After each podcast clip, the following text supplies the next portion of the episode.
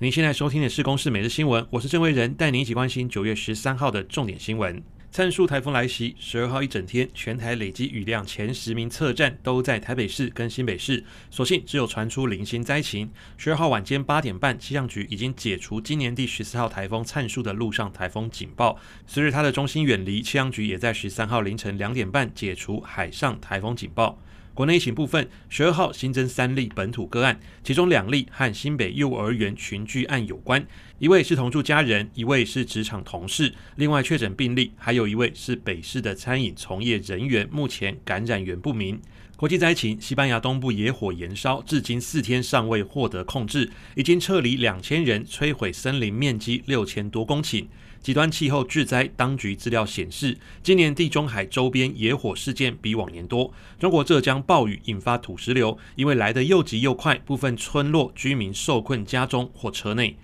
美国网球公开赛男单冠军出炉，由俄罗斯好手 Medvedev 以直落三盘击败世界球王 Djokovic 拿下冠军。至于女单决赛上演一场新世代对决，结果最后由年仅十八岁的英国小将 Raducanu 以直落二击败也只有十九岁的加拿大小将 Fernandez，抱回今年女单后冠。Raducanu 也成为美网史上第一位从资格赛一路打下冠军奖杯的球员。以上由公司新闻制作，谢谢您的收听。